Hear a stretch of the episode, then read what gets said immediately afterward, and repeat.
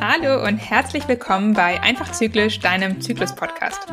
Wir sind Anne und Katharina, deine Expertinnen für Zyklusgesundheit NFP. Und aus der heutigen Folge kannst du mitnehmen, was für Zyklus-Apps und Zyklus-Computer es eigentlich gibt, ähm, welche davon für deine Zyklus-Aufzeichnung und auf ja, Auswertung wahrscheinlich die beste ist und womit du auf jeden Fall dafür bezahlst, auch wenn du kein Geld ausgeben möchtest.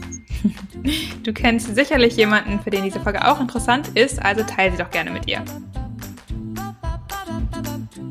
Ähm, ich habe mal direkt eine, eine Frage zum Beginn an dich. Und zwar, ähm, hast du schon heute deine Basaltemperatur an deine Zyklus-App übertragen?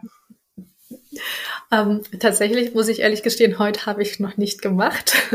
Ich mache es immer lieber am Abend, ähm, weil ich mich dann am besten auch an den Cervixschleim äh, erinnere. Der verändert sich ja im Laufe des Tages nochmal manchmal. Und ähm, bisher hat es immer ganz gut geklappt, dass ich mich noch an die Temperaturwerte erinnern konnte vom Morgen. Sehr gut. Vielleicht sollten wir über Thermometer auch nochmal irgendwann eine Folge aufnehmen, fällt mir gerade ein, weil mein Thermometer speichert die Werte immer. Ähm, dass ich abends, ich mache es auch immer abends tatsächlich, ähm, dann noch meine Temperatur eintragen kann. Allerdings nutze ich keine App, sondern mache das Ganze auf Papier. Ist aber auch eher so eine Abendroutine, weil ich gerne mein Handy abends ausmache schon und das irgendwie schön finde, da nochmal mit Papier und Stift das Ganze aufzuzeichnen. Und ich tatsächlich auch jemand bin, ich mag gern so das Big Picture. Also ich würde gerne, ich sehe immer gern alles auf einen Blick und wenn ich es ausgedruckt vor mir habe, kann ich halt alles sehen und in der App ist mir das irgendwie zu klein. Ja. Genau, trotzdem sind ja Apps immer mehr im Kommen, auch für all die Menschen, die ähm, jetzt nicht unbedingt NFP machen, sondern sich einfach mal angucken wollen, wie funktioniert ihr Zyklus eigentlich, was passiert da so im Laufe des Zyklus. Deswegen haben wir zur heutigen Thema uns tatsächlich die Zyklus-Apps und Computer genommen. Ähm, was fällt dir denn da so ein, wenn wir jetzt mal nur an Apps denken? Ähm, was gibt's da? Wie funktionieren die? Sollte ich das machen, ja oder nein? Also grundsätzlich finde ich schon mal cool, wenn jede oder finde ich, jede sollte irgendwie ihren Zyklus beobachten und ähm, erstmal damit anfangen. Finde ich auch vollkommen in Ordnung, wenn man da äh, einfach mal mit einer App startet. Es gibt ja verschiedene Arten von Apps, würde ich mal sagen. Es gibt die klassischen, ich sag mal, Menstruationskalender, also die Apps, in die ich einfach nur eintrage, wann ich meine Menstruation habe und die mir dann häufig auf Basis der Kalendermethode so ein bisschen Prognosen machen, wann ungefähr mein Eisprung wäre, wann ungefähr meine fruchtbare Phase wäre und wann wohl wahrscheinlich, vielleicht, wie auch immer meine nächste Menstruation kommt. Mm, das ist, glaube ich, für den Einstieg, wenn man erstmal nur anfangen möchte, überhaupt seinen Zyklus irgendwie zu notieren, äh, nicht verkehrt, sicherlich. Mhm. Dann gibt es eben aber auch noch die NFP-Apps, also die Apps, die dann auch zulassen, dass ich ähm, Symptome wie zum Beispiel Zervixschleim oder Muttermund eintragen kann und auch meine Basaltemperatur eintragen kann. Mhm. Genau. Inzwischen ist ja noch viel mehr dazu gekommen, dass ich auch noch äh, körperliche Erscheinungen wie äh, müde war, wie, ich, wie lange habe ich geschlafen, ähm, hatte ich vielleicht Beschwerden, PMS, Stimmungsschwankungen, Durchfall, was auch immer, was habe ich gegessen. Ähm, das finde ich eigentlich ganz spannend, wie du schon sagst, weil ich dadurch beobachte, wie sich das im Laufe des Zyklus ändert. Du hast aber auch schon von Vorhersage geredet und spätestens da hört meine Freundschaft mit Zyklus-Apps eigentlich auch schon wieder auf. Denn spätestens, wenn es um die Vorhersage geht, ähm, suggeriert es den Menschen eben doch eine Scheinsicherheit von Fruchtbarkeit oder Nicht-Fruchtbarkeit. Ähm, und das sollte man um Gottes Willen auf gar keinen Fall für Verhütung nehmen. Nee, auch das würde ich auch sagen, auf gar keinen Fall.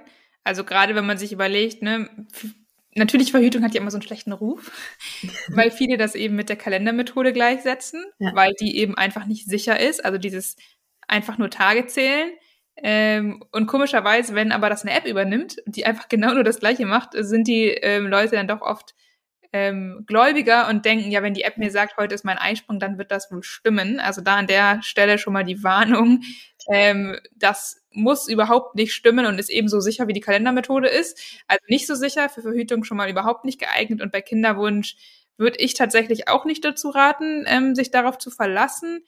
Einfach weil es eben eine ja, Prognose auf Basis der Kalendermethode ist, die auch bei Kinderwunsch nicht zutreffen muss. Und auch da kann es passieren, dass man dann leider genau die hochfruchtbaren Tage verpasst und denkt, der Eisprung war schon längst, weil die App das sagt. Und man selbst hat aber im, den Eisprung im Zyklus einfach erst später und verpasst dann sozusagen die hochfruchtbare Zeit. Wäre schade, würde ich sagen.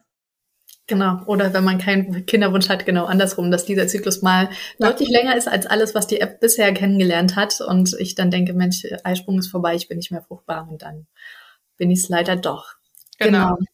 Also ähm, Menstruationskalender vielleicht zusammengefasst, guter Einstieg, gerade wenn man einfach nur für sich die Zyklusphasen ein bisschen überlegen möchte, auch sich notieren möchte, wann fühle ich mich wie, ähm, dann kann man das natürlich gut in so einer Kalender-App machen für Verhütung und Kinderwunsch auf gar keinen Fall zu empfehlen. Genau. Ja, ähm, auch zu der Vorhersage von, wie fühle ich mich. Es gibt auch die ein oder andere App, die dann sagt, oh, jetzt kommt die Phase, da wirst du wahrscheinlich Stimmungsschwankungen oder PMS haben. Mhm.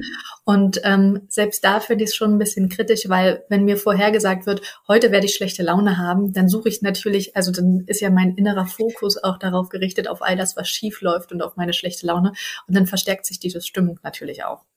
Genau, also selbst bei den ähm, schwächeren Vorhersagen, die jetzt nicht unbedingt mit Schwangerschaft oder nicht zu tun haben, sondern einfach nur mit meinem Gefühl, also auch die Vorhersage, heute hast du vielleicht Bauchkrämpfe oder Kopfschmerzen, ähm, das macht natürlich was mit meinem Erleben. Ja, das stimmt. Das stimmt. Da sollte man für sich drauf achten, was man da ähm, sich zuführt an Informationen und was eben auch nicht. Genau. Das waren jetzt die Menstruationskalender-Apps. Jetzt haben wir ja auch noch die NFP-Apps. Genau. Ja, die ähm, fragen ein bisschen mehr an Informationen ab, also meistens den Zervixschleim oder die besseren fragen auch nach dem Gebärmutterhals, also dass ich äh, dass mich entweder oder oder sogar beides eintragen kann und natürlich ganz wichtig die Temperatur. Also die könnte ich für die symptothermale Methode, wie wir sie jetzt hier in dem Podcast gerne lehren, ähm, benutzen. Und auch da gibt's wieder Unterschiede. Einmal Apps, wo ich einfach nur die Daten eintrage also die quasi wie ein NFP-Blatt für mich funktionieren, nur eben digital und auch Apps, die für mich auch die Auswertung übernehmen können. Also die dann nach den unterschiedlichsten Regeln, je nachdem, was der Programmierer im Hintergrund für Wissen hatte, ähm, versucht rauszurechnen, wann denn das fruchtbare Fenster anfängt, ähm, ob jetzt ein Eisprung in der Temperatur ähm, Verschiebung drin war oder nicht und äh, für mich dann quasi die Auswertung übernimmt, fruchtbar oder nicht fruchtbar. Da hast du schon mal, finde ich, ein sehr wichtiges Thema angesprochen, denn auch bei NFP-Apps ist eben nicht jede NFP-App gleich gut ähm, und basiert auch nicht immer auf dem gleichen Regelwerk sozusagen. Mhm. Also es gibt einige, die haben eigene Algorithmen, einige, die basieren eben doch schon sehr gut auf diesem sicheren Regelwerk, worüber wir hier auch schon mal gesprochen haben. Ähm, und einige sind so irgendwo dazwischen. Ähm, das heißt, da sollte man sich auf jeden Fall sehr gut vorher informieren, ähm, wenn man eine solche App zur Unterstützung auch in der Auswertung nutzen möchte. Ja. Ähm, was gibt es denn noch, worauf ich achten sollte, wenn ich so eine NFP-App benutzen möchte, um damit auch zu verhüten oder schwanger zu werden? Ja, genau. Ähm, natürlich muss ich auch wissen, was für Daten ich da eintrage. Also wenn die App mich jetzt fragt, wie ist dein Cervix-Schleim mhm. und ähm, ich nicht so richtig den Unterschied zwischen FS oder S plus weiß, ähm, dann kann ich natürlich auch nicht so qualitativ hochwertige Informationen reingeben, dass selbst wenn die App eigentlich sehr gut in der Auswertung ist, ähm, wenn sie mit der falschen Datengrundlage arbeitet, dann kann das natürlich nicht funktionieren. Und das Gleiche ist ja auch bei der Temperatur. Also wir haben individuelle Störfaktoren, die sind bei dir ganz andere als bei mir.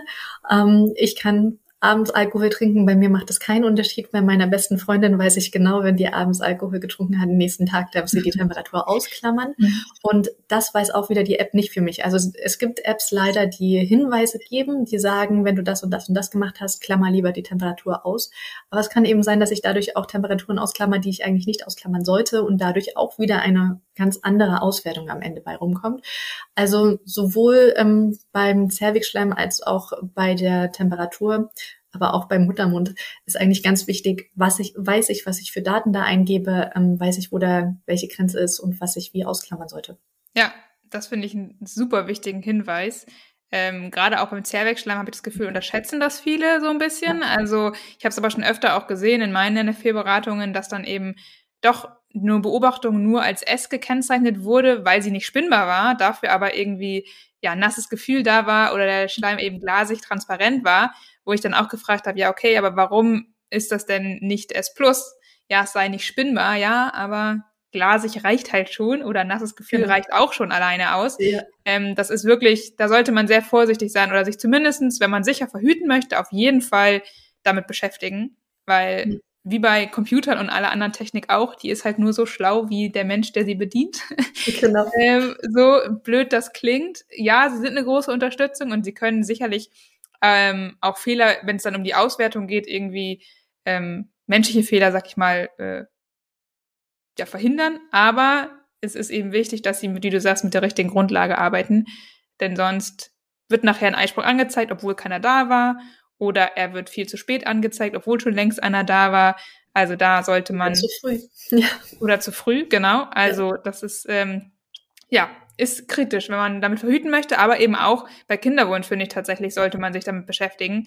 Denn auch da ist es natürlich schade, wenn jetzt angezeigt wird, ich hatte meinen Eisprung schon längst, obwohl vielleicht der Grund für den Temperaturanstieg war, dass ich schlecht geschlafen habe. so, ja. ähm, dann denke ich, oh, mein Eisprung war schon längst, ich bin gar nicht mehr fruchtbar, dann brauche ich jetzt ja auch keinen Geschlechtsverkehr mehr zu haben. Und dann kommt aber meine fruchtbare Zeit vielleicht genau dann und dann verpasse ich das für den Zyklus. Wäre halt irgendwie schade. Mhm. Ja, genau. Ähm, was gibt's noch? Also wir haben jetzt gesagt, ähm, es gibt Apps einfach nur zum mal kennenlernen, wie lang mein Zyklus ist, wie lang meine Periode ist. Dann haben wir festgestellt, es gibt Apps, die helfen mir auch vielleicht bei der Auswertung, sind vielleicht eine gute Alternative in dem Moment, wenn ich jetzt mein Zettel und Stift nicht immer dabei haben will, ähm, aber sind trotzdem auch nur so gut wie ich und mein Wissen über NFP. Was gibt's noch alles? Ähm, es gibt noch Apps tatsächlich, die mit einem Thermometer verkoppelt sind. Also es gibt einige ähm, Anbieter, die bieten ja, Thermometer, die für das Messen der Basaltemperatur geeignet sind, an und die haben dann eine Bluetooth-Verbindung zur App letztendlich würde ich sagen, sind die ähnlich wie die NFP-Apps, über die wir eben gesprochen haben. Der Vorteil ist natürlich, ich muss meine Temperatur nicht mehr eintragen, sondern sie wird automatisch übermittelt.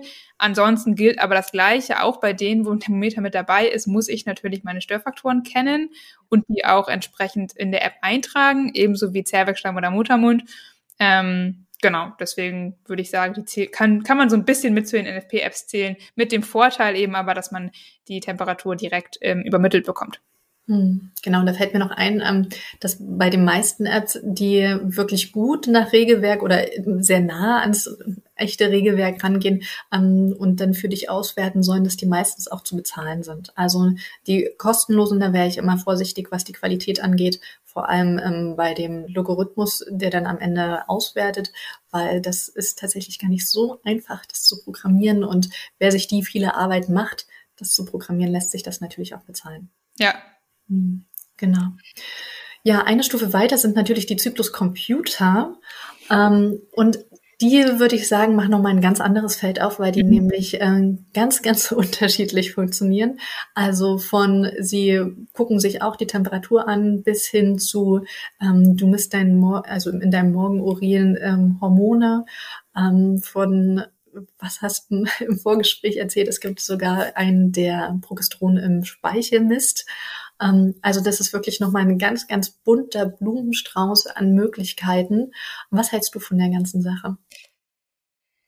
Ich glaube, auch da kommt es wieder sehr stark darauf an, was ich machen möchte ähm, und was mein Ziel mit der Zyklusbeobachtung ist. Mhm. Ähm, möchte ich meinen Zyklus einfach nur beobachten und vielleicht auch noch ein bisschen besser kennenlernen, als jetzt nur, wenn ich meine Menstruation eintrage, sondern möchte ich vielleicht wirklich wissen, habe ich einen Eisprung eher oder nicht oder ne, so ein bisschen mehr Hintergrundinformationen noch, dann ist die eine oder andere Methode vielleicht auch geeignet. Möchte ich verhüten, dann schränkt sich das Ganze sehr schnell sehr stark ein, würde mhm. ich sagen.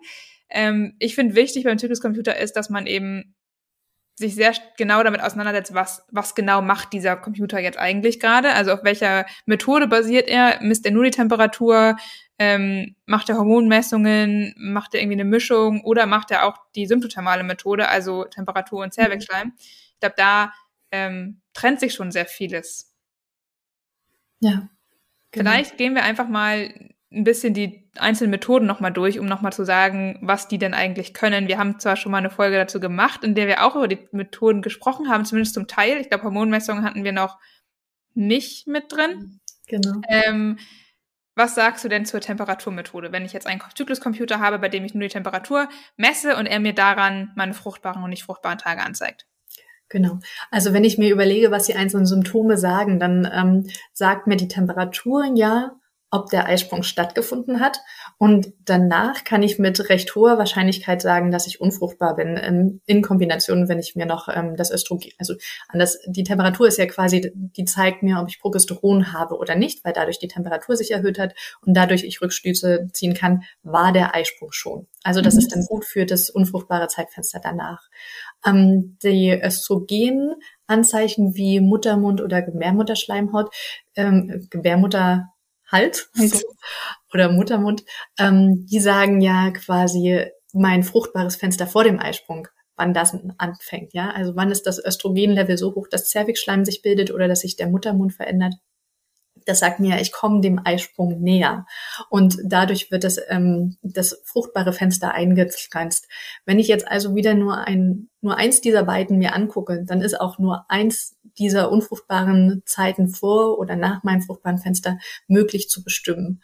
Ähm, und dann gibt's ja noch die Computer, die das LH messen. Das LH ist ja das Hormon, was ausgeschüttet wird um den Eisprung herum. Also meistens bis zu 24 Stunden vor dem Eisprung fängt es an. Und das gibt quasi so den letzten Anschub, damit es die Eizelle aus dem Follikel heraushüpfen kann. Ähm, und das sagt mir eigentlich nur, ich bin jetzt hochfruchtbar, beziehungsweise vielleicht ist gerade auch schon mein Eisprung geschehen in den letzten Stunden. Ähm, und damit ist es, wenn ich verhüten will, sehr kontraproduktiv, weil wir haben ja gelernt, dass die Spermien in uns mehrere Tage bis zu fünf Tage überleben können und warten können auf die Eizelle. Und auch wenn es um Kinderwunsch geht, kann es natürlich sein, dass ich da um wenige Stunden mein fruchtbares Zeitfenster verpasst habe. Ja, was ich finde, was man zur Hormonmessung auch noch sagen muss, ähm, ich habe neulich auch tatsächlich ein YouTube-Video zum Thema Ovulationstests ähm, hochgebracht, weil auch da muss man sagen, dass die bei vielen gar nicht richtig funktionieren, ähm, dass die immer positiv sind oder immer negativ, weil ähm, ja, die teilweise nicht sensitiv genug sind oder die LH-Werte bei einigen auch wieder immer hoch sind. Und auch da muss man dazu sagen, nur weil LH einmal ansteigt oder auch vielleicht das Östrogen mit dazu, heißt es nicht, dass dann auch ein Eisprung stattfindet, sondern auch da kann es sein, dass der Körper aus irgendeinem Grund diesen Versuch des Eisprungs erstmal nochmal wieder zurückstellt mhm, genau. und erstmal später auslöst. Und wenn ich dann eben nicht als doppelte Kontrolle nochmal bestätige mit Progesteron oder mit Anstieg der Basaltemperatur zum Beispiel, dass wirklich auch in dem Fall ein Eisprung stattgefunden hat, ähm, ist das eben auch wieder für die Verhütung zumindest äh, nicht geeignet. Ja. Ähm, und ich finde auch, das ist, was du gesagt hast, super wichtig. Also Temperaturmethode kann den Zeitpunkt nach dem Eisprung bestimmen. Davor finde ich, was die anzeigen, kritisch. Mhm. Ähm, denn die, ja, sagen ja, ja nur rechnen, ja. rechnen, sag ich mal, ähnlich wie die Kalendermethode, die wir am Anfang hatten, so ein bisschen auf Basis der vorherigen Zyklen, wann ungefähr dann eine fruchtbare Zeit beginnt. Wenn sich der Eisprung mal nach vorne verlagert, was auch sein kann, der muss nicht immer sich nur nach hinten verschieben, der kann sich auch sehr gut mal nach vorne verschieben, dann kann das eben sehr schnell ähm, gefährlich werden, in Anführungsstrichen, wenn man halt eine Schwangerschaft vermeiden möchte. Ja. Und tatsächlich bei Kinderwunsch finde ich die Temperaturmethode immer auch sehr fragwürdig, weil ich will ja eigentlich meine fruchtbaren Tage vor dem Eisprung bestimmen. Genau. Und wie du genau. gerade gesagt hast, da hilft mir die Temperaturmethode halt ehrlicherweise überhaupt nicht. Ähm, deswegen auch da muss man sich eben fragen, was ist jetzt das Ziel und was hilft mir da wirklich auch weiter. Mhm. Und Hormonmessungen sehe ich auch, wie gesagt, tendenziell kritisch, weil die nicht so zuverlässig häufig funktionieren. Ähm, auch wenn man sich die Statistiken anschaut oder auch die Angaben auf den Herstellerseiten, ist oft nur zur Verhütung irgendwie, wenn sie überhaupt zugelassen sind zur Verhütung, nur so 94-prozentige Sicherheit. Ähm, Wäre mir persönlich. Sechs von 100 Frauen, die damit schwanger werden. Ne? Genau. Also, das wäre mir jetzt, wär mir jetzt nicht genug Sicherheit, so. Sagen wir es mal so. Genau. Und ähm, ja, da sprichst du nochmal einen guten Punkt an mit dieser wissenschaftlichen Überprüfung, weil ähm, tatsächlich darf sich ja vieles gar nicht Verhütungsmittel nennen. Mhm. Ähm, sie umschreiben es schön mit Empfängnisregelung oder Zyklusmanagement oder so, also dass wir quasi über andere Worte suggeriert kriegen, wir können es zum ähm, Verhütung oder zum Kinderwunsch benutzen. Ähm, Dahinter steckt aber einfach der Grund, dass sie sich nicht so nennen dürfen, solange sie bestimmte klinische Studien nicht damit gemacht haben und damit auch einfach nicht bewiesen konnten, beweisen konnten, dass ihre Methode geeignet ist. Und ähm, ich würde behaupten, dass sehr viele von den Zyklus-Computern und Zyklus-Apps auch diese Studien nicht ähm, überstehen würden. Mhm. Ja. Also ich glaube, auch viele wollen es ja ein bisschen einfacher machen, dass man nicht mehr irgendwie jeden Tag Basaltemperatur und Zervixschleim eintragen muss oder wie auch immer. Ähm, aber da ist eben auch die Frage, wie viel einfacher machen sie es dann wirklich, wenn sie eben unzuverlässiger sind und häufig, also gerade was Hormonmessungen angeht, für uns ja auch nicht nachvollziehbar. Also da muss ich zu 100 Prozent darauf vertrauen, was der Computer mir ansagt. Bei Temperatur und Zervixschleim habe ich, dadurch, dass ich auch selber was eingeben muss, natürlich noch eine gewisse Kontrolle darüber und kann mich auch kann mit gesundem Menschenverstand und mit meinen Erfahrungen auch daran gehen und dazulernen sozusagen und eine Einschätzung bekommen. Bei Hormonmessungen bin ich dem halt komplett ausgeliefert, würde ich sagen, und weiß auch schwieriger, habe ich jetzt einen Fehler gemacht, kommt das jetzt hin, kommt das nicht hin und mhm. kann auch weniger nachvollziehen, was dieser Computer mir eigentlich anzeigt. Also da muss ich schon sehr blind dem Ganzen vertrauen. Ja, nochmal ein sehr, sehr guter Punkt, den du da ansprichst. Ne? Das macht ja auch was mit mir selbst, mit meinem Selbstvertrauen, wenn ich das Gefühl habe, ich bin von jemand anderen abhängig und sei es nur von diesem Gerät. Ja. Oder ich kann meine Anzeichen selber so gut lesen. Ähm, und ich bin schlau genug und ich behaupte, die meisten Menschen auf dieser Welt sind schlau genug, um NFP machen zu können, ähm, um meine Anzeichen zu verstehen und bin vielleicht sogar auch schlauer als ein Computer. Ja. Also deswegen, ich glaube, Zykluscomputer, es kommt, wie gesagt, sehr darauf an, was man möchte, was man braucht. Ähm, einfach nur zur Zyklusbeobachtung würde ich sagen, klar kann man das gerne und gut machen, wenn einem das hilft und wenn man da für sich irgendwie die Erfahrung auch einfach mal sammeln möchte, ist das völlig fein. Zur Verhütung oder Kinderwunsch wäre ich da vorsichtig. Wie gesagt, es gibt auch welche zur symptothermalen Methode, also wo man Zervixschleim und Temperatur einträgt. Ähm, die sind dann tatsächlich letztendlich wieder so ein bisschen ähnlich wie die NFP-Apps mit ähm, Thermometer, die wir vorhin schon mal hatten. Ähm, also da habe ich dann eben die automatische Koppelung zwischen der Messung und der App sozusagen. Auch da muss ich Zervixschleim natürlich wieder manuell eingeben. Also auch da habe ich die gleichen Themen, was Störfaktoren und Zervixschleim bzw. Muttermundbeobachtung angeht, ähm, die ich verstehen sollte, wenn ich es anwenden möchte. Die sind dann eben ähnlich einzuordnen wie die Apps mit Thermometer, würde ich sagen. Genau. Ja, ich glaube, es kommt immer wieder raus, dass am Ende sind die ganzen technischen Hilfsmittel nur so schlau wie wir selbst. Mhm. Und ähm, auch wenn sie uns suggerieren, es viel einfacher machen zu können, es geht immer ähm, dann zu Lasten von der Sicherheit. Ja, mhm. ja. Und genau. auch vom eigenen Verständnis. Also ich finde, klar, bei Verhütung ist es die Sicherheit auf jeden Fall. Aber auch bei Kinderwunsch merke ich, dass ich häufig ähm, Screenshots zugeschickt bekomme von Zyklus-Apps mit total unsicheren, verunsicherten Frauen, weil die App was anzeigt, was sie nicht nachvollziehen können. Ja. Und dadurch, dass sie selbst leider nicht ausreichend sich damit beschäftigt haben und das Wissen nicht haben, können sie das, was die App anzeigt, halt auch überhaupt nicht für sich einordnen. Mhm. Und da hilft ja auch Wissen und sich mit der Methode beschäftigt zu haben, dass man selbst seine, das, was man angezeigt bekommt, dann auch versteht und auch für sich einordnen kann und nicht total verunsichert ist und denkt, es stimmt irgendwas nicht oder es kann auf gar keinen Fall eine Schwangerschaft vorliegen, was manchmal dann gar nicht der Fall ist, aber man einfach weiß, was die App anzeigt und was sie für einen übernimmt und was alles normal ist und was halt vielleicht dann bedenklich ist. Genau. Ja, gerade bei Kinderwunsch ist ja diese Verunsicherung auch ein Total. sehr großes Ding, was am Ende vielleicht der Schwangerschaft auch im Wege steht, ja, weil ja. sie dafür sorgt, ja. dass wir eben so angespannt sind und so viel Stresshormone ausschütten, dass der Körper sich denkt, nee, das ist gerade keine gute Phase ja. für eine Schwangerschaft. hm, ja. Zum Thema Sicherheit. Es gibt ja nicht nur die Sicherheit, was äh, Verhütung angeht, mhm. sondern ähm, auch das Thema Datenschutz sollte ja ein bisschen Sicherheit ähm, uns geben. Ähm, da bin ich tatsächlich mal über einen Artikel gestoßen, der mich, ähm, der, da ist mir ein bisschen schlecht geworden, muss ich mhm. gestehen, als ich das mhm. gelesen habe, mhm. nämlich, dass gerade diese ganzen kostenlosen Apps ähm, unser Wissen, also unsere Eingaben gerne weitergibt. Vor allem, ähm, also im ersten Moment dachte ich, na, ist ja gar nicht so schlimm, sollen die Leute doch wissen, wann ich meine Menstruation habe oder nicht. Aber ähm, zweiten Schritt wird es dann ausgewertet nach, könnte ich vielleicht schwanger sein? Und es ist mir tatsächlich mal passiert, ganz am Anfang, als ich eine Zyklus-App mal ausprobiert mhm. habe und dann nicht mehr benutzt habe, also ich nicht die nächste Menstruation angegeben habe, habe ich plötzlich Werbung für Babysachen und Schwangerschaftsprodukte gekriegt. Ähm, einfach weil sie dachte, ich gebe keine Periode ein, ich muss ja schwanger sein. Das hat mich damals erschreckt. Mhm.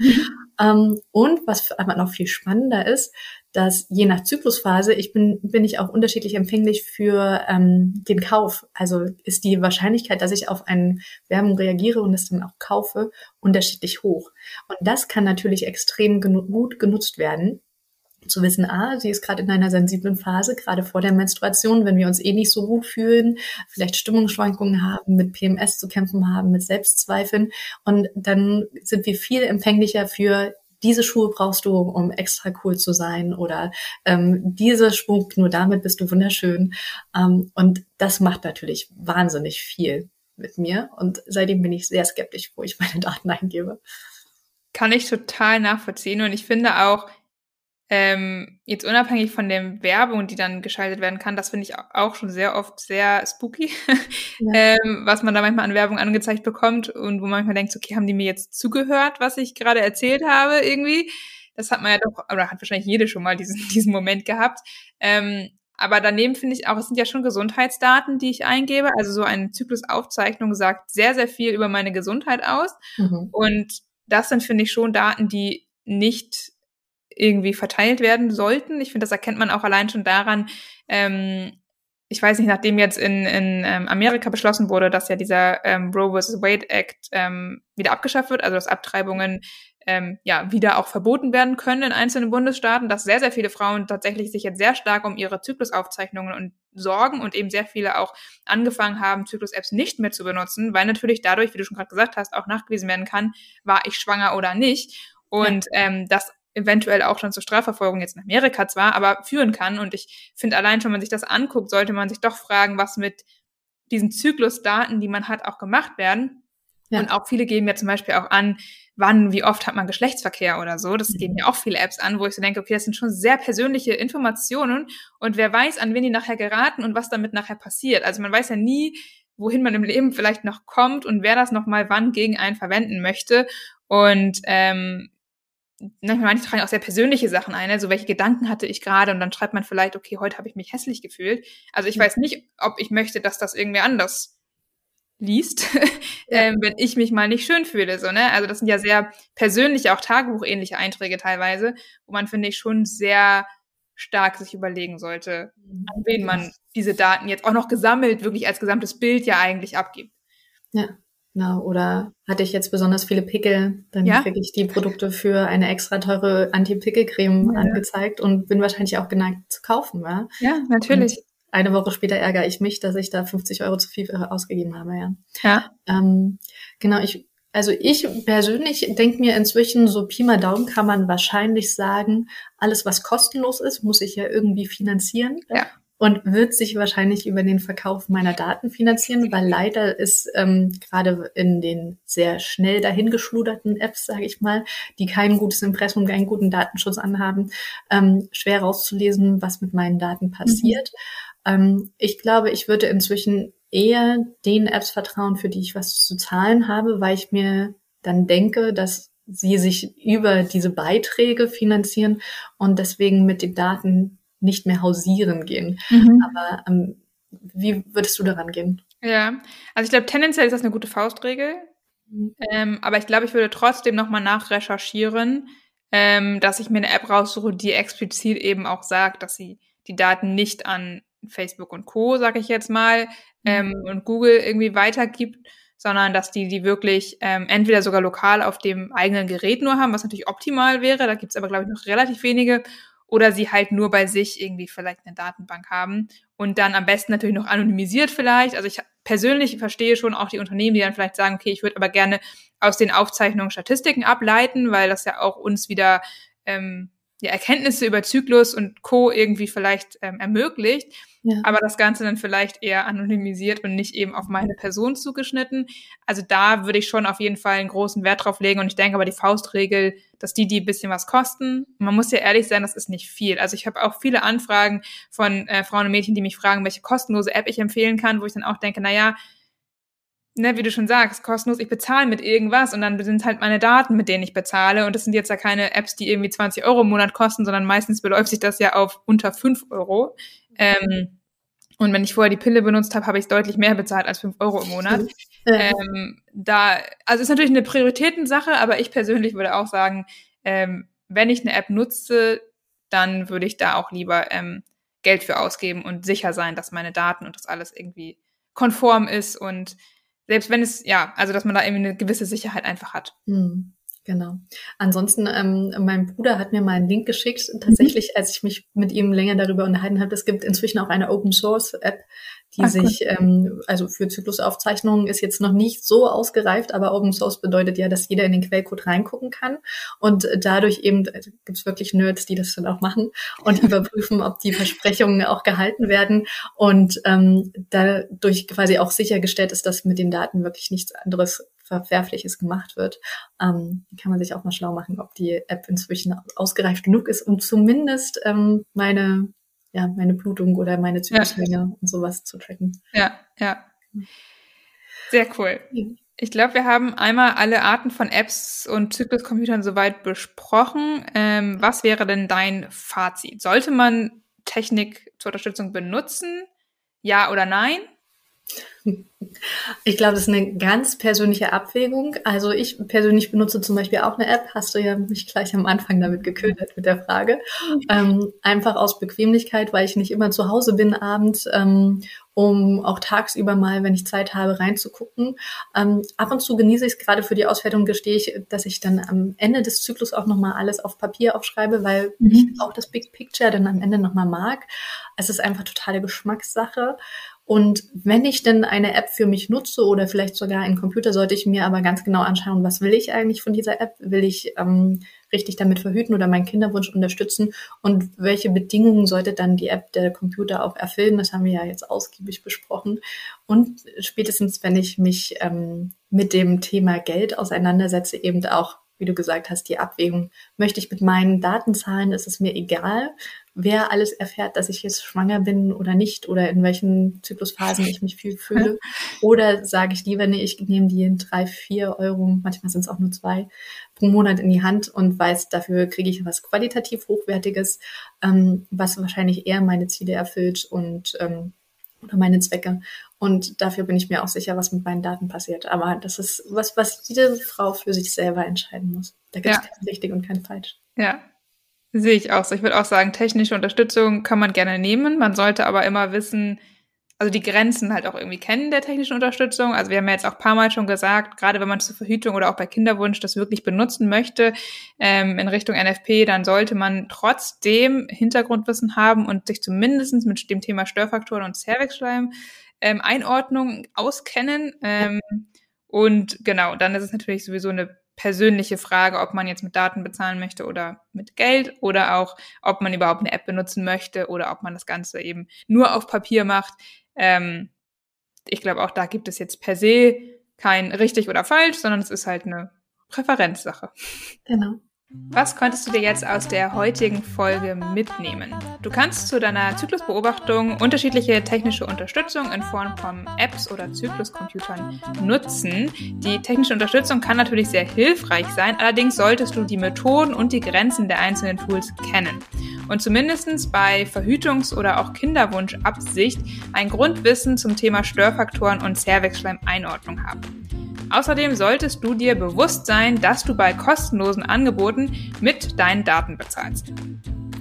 Ja, wir helfen dir, deinen Zyklus zu verstehen und freuen uns, wenn du auch das nächste Mal wieder mit dabei bist.